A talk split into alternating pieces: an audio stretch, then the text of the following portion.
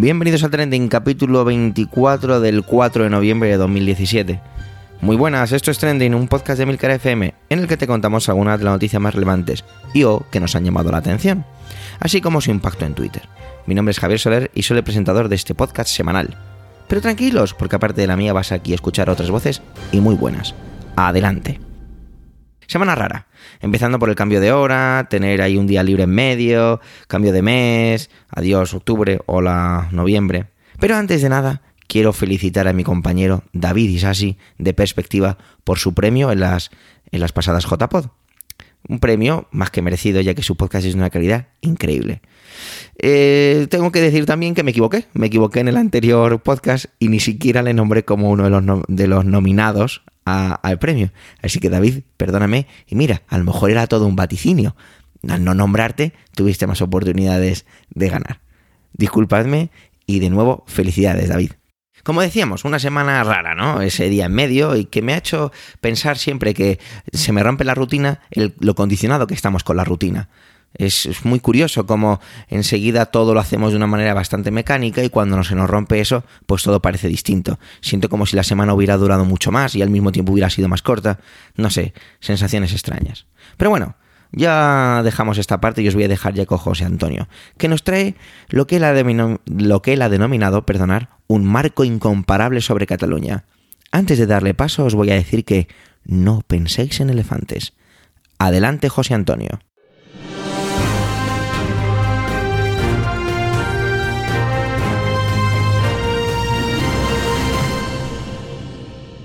Hola a todos. Hace unas semanas que no he podido participar y cuando preparaba mi intervención me daba cuenta de que todo seguía igual. Todo sigue igual. En realidad han pasado un montón de cosas. Han encarcelado a los Jordis, han proclamado la República Independiente de Cataluña, se ha puesto en marcha el 155, el presidente y toda la mesa se, se divide entre los que están en la cárcel y los que están en Bélgica. En realidad, nada sigue igual. Sin embargo, todos hemos oído eso de, bah, todo sigue igual, igual que siempre. Pero además de todo esto que ha pasado, ha concluido el primer juicio de la Gürtel y la fiscal, cuidado, la fiscal, que no el juez, señalaba que la caja del PP había quedado plena y abrumadoramente acreditada, así como que LB y Luis el Cabrón correspondían con Luis Bárcenas y que Mariano Rajoy debía conocer la existencia de esta caja B.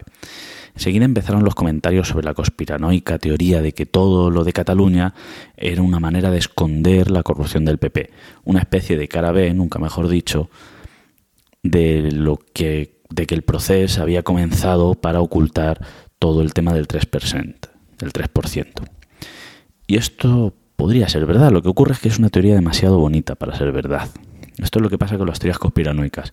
Explican todo muy bien, además es imposible comprobarlas y, hacen que generen una adherencia muy fuerte. Sin embargo, si nos paramos a pensar un poco, si nos hacemos unas preguntas, ¿de verdad todos los medios se ponen de acuerdo? Todos a la vez, todo el tiempo. No hay ningún redactor, ningún editor que sea capaz de, saltarse eh, esa censura. ¿Y qué pasa con los medios alternativos? ¿Qué pasa con las redes sociales? La realidad es que la información ha llegado, todos conocemos que ha concluido el juicio de la Gürtel, que la caja B del PP ha sido, ha sido, ha sido demostrada por la fiscal, o la fiscal considera que ha sido demostrada. Sin embargo, la pregunta en realidad no es que no aparezcan los medios, porque los medios aparecen. La pregunta es por qué no ha calado. En esto yo pensaba en George Lakoff, es un investigador en lingüística cognitiva que escribió hace un tiempo un libro que se llamaba No pienses en un elefante. De aquí en adelante es importante que no penséis en un elefante. Lo más importante en este audio es que no penséis en un elefante. En él investigaba y pretendía dar una respuesta a por qué los republicanos habían robado la agenda política a los demócratas. ¿Por qué un redneck del medio oeste vota a Trump cuando en realidad sus políticas son contrarias a sus intereses? Por ejemplo, la anulación del Obamacare va a provocar que probablemente muchos de los votantes de Trump queden de alguna forma desprotegidos ante la salud, ante, eh, seguros de salud. Lakoff señalaba que la política ya no se libraba en las palabras, en los discursos, sino en realidad se libraba en nuestras neuronas. Esto lo decía a través de la teoría del marco. En realidad este libro era una forma de explicar de una forma más sencilla la teoría del marco. En ella lo que explica es que la información verbal ya no es esencial. Eh, generamos, sino que generamos una serie de marcos conceptuales, ya lo esencial para, para la comprensión de la realidad son también las imágenes, las emociones. Y a partir de ella generamos una especie de marcos conceptuales con los que observamos esta realidad. Y todo aquello que no entre o no tenga lógica dentro de esos marcos, lo desechamos. Leikov señala que los republicanos llevaban muchos años o llevan muchos años invirtiendo muchos recursos en imponer marcos como guerra contra el terrorismo, alivio fiscal, etc. Y lo que propone es que la izquierda debe dejar de lado la estrategia de convencer con la, con la razón y lanzarse a luchar a generar marcos distintos. Es decir, que la izquierda, los demócratas, lo que no pueden hacer o lo que no deben hacer es eh, justificar o de alguna forma argumentar que en realidad no existe una guerra contra el terrorismo, sino que eso tiene otros intereses, o que no puede entrar a discutir que las, políticas de alivio fiscal en realidad lo que generan es un adelgazamiento del estado de bienestar, etc. Traigamos esta teoría a España. Aquí, desde hace también mucho tiempo, se han impuesto ciertos marcos. Si lo pensamos un poco, muchos de ellos relacionados con los conflictos. Estaba el conflicto vasco, ahora el conflicto catalán, e incluso a veces algún político un poco torpe que sigue al pie de la letra las instrucciones de los gabinetes de comunicación hace esa comparación directa. ¿no? Se ha hablado de la, de la Cale Borroca en Cataluña, se ha hablado de cómo eh, la independencia de Cataluña era apoyada por los terroristas, porque era apoyada por Otegui, etc. En realidad, este tipo de sandeces lo que hacen es, de alguna forma, poner en enseñar cuál es el truco detrás. Sin embargo, como el marco ya está impuesto, esto no es muy importante. ¿Y qué es lo que ha pasado? Que en España la izquierda, esa izquierda dirigida por intelectuales reconvertidos en dirigentes políticos, desde cuando no hay un dirigente político en la izquierda surgido del sindicalismo, de la lucha social, están ávidos de encontrar un libro de instrucciones para la revolución. Y sobre todo si es un libro escrito por otro intelectual, mucho mejor. Qué mayor ilusión para un científico social que poder poner en práctica sus teorías. ¿no? ¿Cuál es el problema? que lo que la izquierda española ha tratado ha sido de reconfigurar el marco. Esto ha sido muy obvio cuando Podemos se lanzó, por ejemplo, a todo ese discurso de la patria. Incluso en un cierto momento se pretendió hablar de otra manera, como de la matria y etcétera, ¿no? Darle, dando un sentido feminista. No digo que esto sea bueno o malo, quiero decir simplemente que el problema es que lo que han intentado ha sido reconfigurar un marco ya existente. ¿Qué es lo que ocurre? Que esto ocurre en España, valga la redundancia. Esto ocurre en España. Una nación de naciones, un país plurinacional, eh, como reconoce la Constitución, una nación, pero que respeta las diferentes nacionalidades y regiones. Bueno, en cualquier caso, lo que pasa es que España no tiene resuelto su configuración como nación. Y esto hace que se, que se generen ciertos conflictos. Y a, la y a la izquierda le ha surgido un conflicto que es su relación con la izquierda, porque también es cierto que existe una izquierda nacionalista. por ejemplo, tanto en Cataluña como en el País Vasco, como en Galicia, por poner ejemplos de naciones históricas. ¿Qué es lo que ocurre? Que con todo este problema de Cataluña, lo que ha generado ha sido un problema intestino, un problema que no era suyo, ha generado que, que, que le rompiese desde dentro. Podemos se ha roto y está y, esta apertura en canal lo que ha hecho ha sido que no se vea la ruptura que se viene gestando dentro del PSOE con el PSC, una relación nunca del todo bien, bien estructurada. Y en Twitter, por ejemplo, ha sido muy evidente. Por ejemplo, Gabriel Rufián ha tenido discusiones con, otras personas que se consideran de izquierdas. El otro día Paco Fruto siendo a la, a la manifestación en contra de, del nacionalismo y tal, del nacionalismo catalán lo que quiero decir es que la izquierda este asunto no lo tiene, no lo tiene resuelto. Pero es que ni siquiera está resuelto por parte de los nacionalistas que se consideran de izquierdas. Porque claro, el problema es que si eh, tratamos todo esto desde los marcos, lo que nos dejamos de lado es efectivamente un discurso y un discurso de izquierdas. Porque si definimos el discurso de izquierdas como un discurso de clase, estemos de acuerdo o no. No estoy diciendo que, tenga que ser así la explicación sobre el mundo. Estoy diciendo que si un partido se considera de izquierdas, tiene que dar un, de alguna forma una explicación de clase. ¿Y qué discurso de clase se ha escuchado desde, desde la izquierda o desde la izquierda nacionalista? el, la RC ha hablado más bien en un sentido negativo, lo que ha explicado ha sido en muchas ocasiones como el Estado español era opresor y demás. Esto es una táctica que también muchas veces ocurre, ¿no? Hablar de la opresión, pero no hablar de un discurso constructivo. El único que de alguna forma ha propuesto algo ha sido la CUP. Pero en realidad, si nos paramos a pensar un poco, la CUP lo que ha propuesto es una especie de Disneyland de la izquierda a lo, que, me refiero es, ¿es posible una, una república socialista, feminista, ecologista, antirracista, antifascista y sin fronteras? Es decir, ¿es posible de una manera real dentro de un análisis real y material de las fuerzas confrontadas, porque más o menos lo que está ocurriendo es que la izquierda, lo que la CUP viene un poco a decir es es necesaria la independencia de Cataluña para poder construir un, proyecto nuevo, porque dentro del proyecto español es imposible, ¿no? España es, es insalvable y nosotros necesitamos irnos para poder construir otra cosa.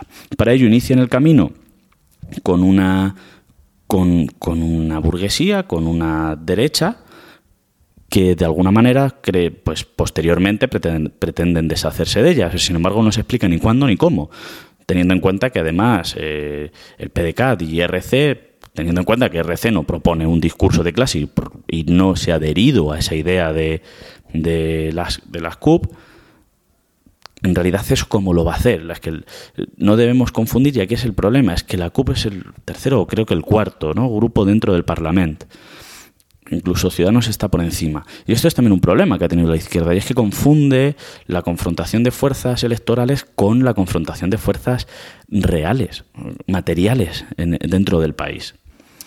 En realidad lo que ocurre es que no estamos ante una conspiración de los medios escondiendo la información, porque la información está ahí. Lo que estamos es ante una confrontación de marcos. Y probablemente Lakoff, probablemente Lakoff no digo yo, no estoy aquí yo para decir que se confunda, pero probablemente el discurso público de este país crecería mucho más si se dejase de lado esa política de marcos. Desde la derecha es difícil, porque leer es muy rentable. Lo que no es entendible es el empeño de la izquierda, que no es que le sea rentable, sino que es, directamente les está hundiendo. Básicamente lo que se impone de alguna manera es volver al discurso político, aunque probablemente eso sea imposible, porque probablemente eso nunca haya existido. Muchas gracias.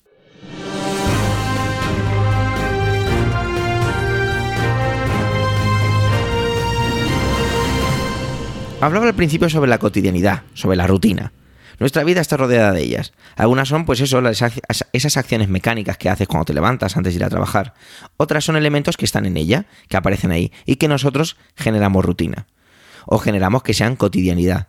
Bueno, a lo mejor me estoy metiendo en un jardín un poco complicado, entre cotidiano y rutina.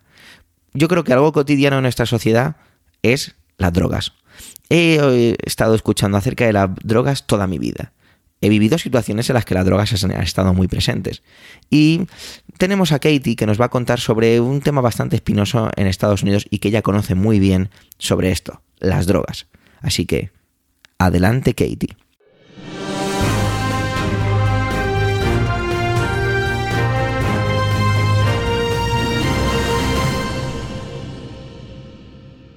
La semana pasada, Donald Trump anunció una emergencia de sanidad pública de opioides y ha sido criticado por no ser una emergencia nacional, como dijo que declararía en agosto.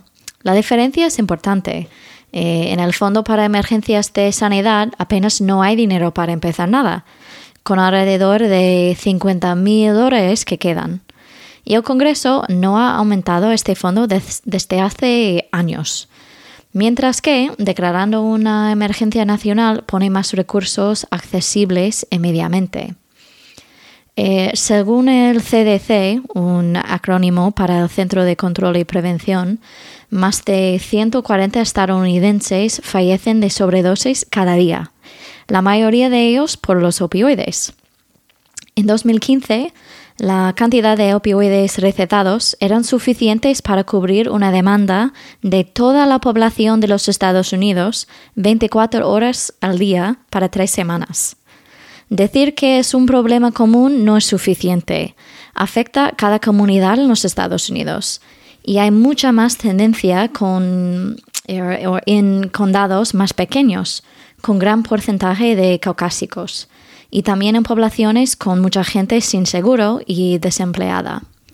En mi ciudad, por ejemplo, una población de menos de, no sé, 60.000 personas ya han superado el récord de eh, de, muertes este año, casi, casi 40 personas desde enero. Y muchas veces eh, son menores cuando empiezan a tomar opioides. Y como la mayoría de los adolescentes de mi ciudad, sin nada más que hacer, ningún sitio para ir y pasar la tarde con amigos, pues toman drogas. Porque en esta, en esta zona central de los Estados Unidos, el, corazón del país se llama, no hay nada más para, para los menores. Las ciudades no tienen plazas donde pueden juntarse con amigos. No hay muchas, muchos centros juveniles con actividades o clases. Y si hay, son para niños, sin hueco adecuado para, los adolescentes. Parece, parece una tontería, pero en un instituto de más de 2.000 alumnos y espacio limitado para deportes y los clubs, ¿qué pueden hacer los chicos? Pues drogas. En mi vida han fallecido demasiadas personas para contar. Nunca olvidaré la primera, la primera persona que perdí cuando tenía 16 años y más de 20 amigos desde entonces. Mm, mucho más conocidos, familia de amigos, amigos de amigos, em, también pues he perdido. Durante los solo cuatro años que llevo aquí en España, conocía a cinco personas quien tuvieron una sobredosis de opioides. Conozco a demasiada gente afectada por, por estas drogas y tengo mucha suerte que no ha tocado a mi familia. Pero es mucho más que una tendencia entre adolescentes que sigue hasta la madurez. Hay muchos factores para considerar en cuanto a la causa, que empezó en los últimos de los años 90. Primero, hay la industria farmacéutica, con sus campañas de marketing y su avaricia, fabricando más y más opioides para el dolor y promocionándolos como eficaz y seguro. Sabemos ahora que estaban priorizando los riesgos frente a las ventajas y varias compañías fueron mutadas por estas compañías engañosas y hay muchas más que se enfrentan ahora a cargos criminales. Entonces, segundo, las compañías de seguro, siempre presionando a los médicos para ahorrar recursos. Mm, para mucha gente con el dolor crónico que es uno en cada diez personas en los Estados Unidos, no tienen seguro o su póliza no incluye opciones especializadas como acupuntura o medicina alternativa. Y también mm, hay los centros médicos, ¿no? presionando a los médicos para tratar a los pacientes rápidamente y cobrar lo máximo posible a las compañías de seguro. Mm, pacientes con el dolor crónico que requieren servicios y, son más complicados para averiguar exactamente cómo gestionar su, dolor en una manera eficaz, pues opioides. Las farmacéuticas dijeron que funcionan casi sin efectos secundarios. Y los médicos dan lo suficiente para durar meses, para que la gente no tienen que volver para más. Y también para que no se quejen del servicio que han recibido. Cuando me, cuando me quitaron las muelas del juicio, cuando tenía 16 años, me recetaron opioides para dos semanas. Y aunque les dije que no podía tomarlos porque me ponen mala, me contestaron que debería cortarlas en cuartos para reducir la dosis, en vez de darme algo diferente. Daba igual, era más fácil y más rápido para ellos. Y al final tomé ibuprofeno y tenía dos semanas de píldoras en casa. Eh, lo mismo con la operación cuando me quitaron el apéndice. Me dieron tres semanas de, de opioides cuando tenía 17 años. Menos mal que mi madre sabía mejor y las guardaba, porque seguramente hubiera vendido todos. Era súper fácil para conseguirlas. Entonces, ¿qué pasa cuando seas adicto a tu medicina por culpa de todos los anteriores? ¿no? Pues buscas otras opciones ilegales, como, como la heroína. Muy fácil para conseguir y barato y súper peligroso. Y el uso de jeringuillas para administrarla también les lleva a contraer un virus grave como el VIH o el hepatitis C. Entonces, mm, ¿quién es el culpable? Todos, ¿no? Todos han creado un sistema de necesidad y disposición. Y hasta ahora los políticos y autoridades o hacen la vista gorda o utilizan la amenaza de la cárcel para intentar controlar la población. No hay remedios para el tratamiento de drogadicción ni para la rehabilitación. Hasta ahora solo cárcel y la esperanza que después la persona tenga la determinación y el dinero para superar su, su adicción. La solución es complicada. Hay que remediar a la gente ya dependiente y también impedir que nuevas generaciones tengan acceso a, no tengan acceso a esta clase de, drogas. Em, esta semana la comisión que estableció Trump cuando llegó a la presidencia han creado su informe con recomendaciones que incluyen, entre tantos, Em, mejorar el entrenamiento para recetar, opioides, em, quitar los obstáculos que de tratamiento y también que, que, habrá más drug courts, ¿no? Mm, como tribunales especializados para las drogas, para desviar la gente de la cárcel a tratamiento.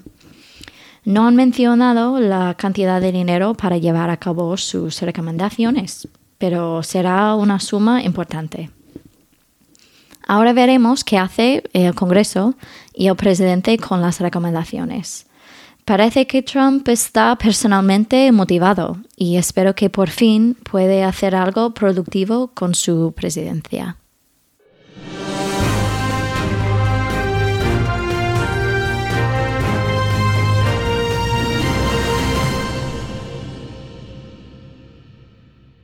En el capítulo anterior, el vigésimo tercero, contaba cómo llega la literatura. Como está, pues también está a nuestro alrededor, evoluciona, cambia, y lo que se ha denominado la importancia del relato. Manuel nos trae un análisis bastante interesante sobre esto, sobre el relato, sobre la manera de contar y la manera que tenemos de percibir las cosas. Adelante, Manuel.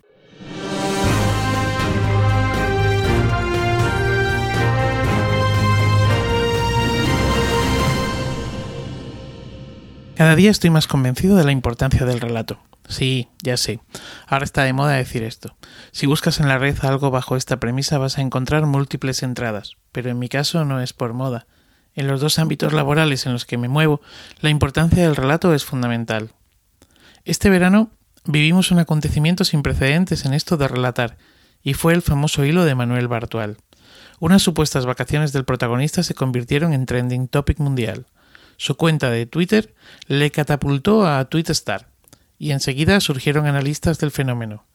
Algunos para alabar la capacidad del autor de usar Twitter para contar una historia y hacerla viral, y otros, detractores de la propia historia, por falta de sustrato literario de calidad, o detractores de Twitter que anunciaban que en este país lo que pasa es que se leía poco. De ahí el éxito de Bartual. Hubo quien incluso achacó el citado éxito a ser verano, y estar Twitter más en remojo playero que activo, y hasta de haber llegado como bálsamo tras los atentados de Barcelona. Sinceramente, me da igual quién tiene razón. Bartual fue capaz de construir un relato usando medios y altavoces que hasta el momento no se habían usado, o al menos de esta manera. Sinceramente, creo que asistimos a una nueva manera de relatar.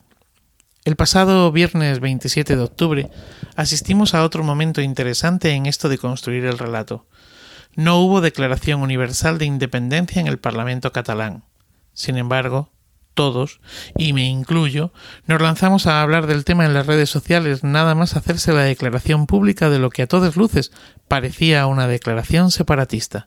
Reconozco que mi tarde del viernes 27 de octubre estuvo marcada por la tristeza y la necesidad de saber qué estaba pasando casi minuto a minuto. Al llegar la noche me di por vencido saturado y hastiado de tanto cafre suelto. Solo la mañana siguiente, y de la mano de algunos tuiteros juristas, me di cuenta de lo que había pasado, de cómo una vez más los separatistas estaban escribiendo el relato, Según las fuentes consultadas y que ilustran este podcast en la sección de momentos, lo que se votó fue únicamente una resolución no de ley que no declaraba nada, nada, y que en todo caso lo que hacía era instar al gobierno a aplicar una ley ya aprobada y suspendida. ¿Qué pasó entonces? Pues parece que se filtra y da esplendor a la noticia a través de periodistas influyentes, de manera que todos o casi todos los que en directo o diferido escuchamos la no declaración, ya lo estábamos haciendo a través del relato, no de lo que realmente era. Por último, no quiero dejar pasar la oportunidad de comentar esa carta de la mamá de un alumno de primero de primaria en Fuengirola que se ha hecho viral. Se ha hecho viral por cuestionar la idoneidad de la visita del alumnado, entre el que se encuentra su hijo, a un centro comercial. Se ha hecho tan viral que a mí me ha llegado incluso por WhatsApp, no sin apreciaciones anticapitalistas de todo tipo. Una vez más nos encontramos ante la importancia del relato. La mamá en cuestión responde y hace crítica a una circular del centro en la que se informa de la visita, no por los cauces habituales, la tutora o el tutor, el equipo directivo del centro, no. Ella lo hace en Facebook y automáticamente su relato se convierte en verdad, en el relato de muchos, que no indagan en las otras fuentes, sino que se dedican a relatarlo de nuevo. Pocas veces he escuchado que una AMPA un equipo directivo o una consejería de educación hayan hecho frente común ante algo de este tipo. Da para pensar. Hace tiempo, hace tiempo escuché a, a Vigalondo, el director de cine, decir que, bueno, que no importaba tanto lo que cuentes, ni cómo lo cuentes, sino más bien la expectación creada ante lo que vas a contar. He ahí la importancia del relato. Feliz día y feliz vida.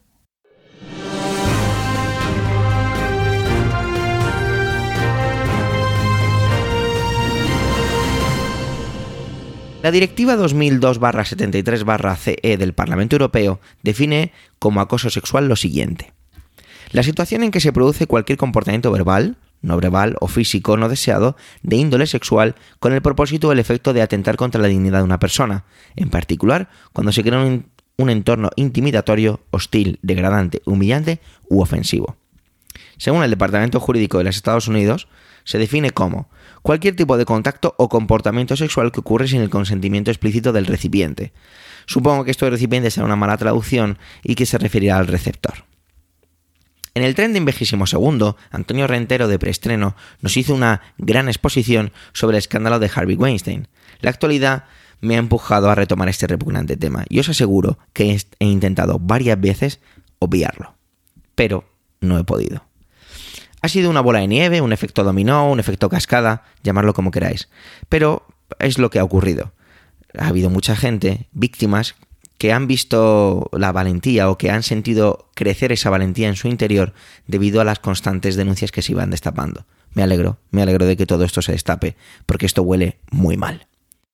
Estas últimas semanas se han ido conociendo más casos sobre acoso sexual, y no solo en Hollywood, de lo cual comentaremos un poquito más adelante. Vamos a irnos a Reino Unido. Allí, Mark Gainer, ministro de Comercio Internacional, se ha visto envuelto en escándalos de esta índole. También el ministro de Defensa, Michael Fallon, ha tenido que dimitir. Llama la atención cuando estás leyendo estas noticias cosas como pedirle a tu secretaria que compre juguetes sexuales. Bueno, no sé, es que no, no, el adjetivo que consideréis. O peor todavía, llamar a tu secretaria tetitas de azúcar.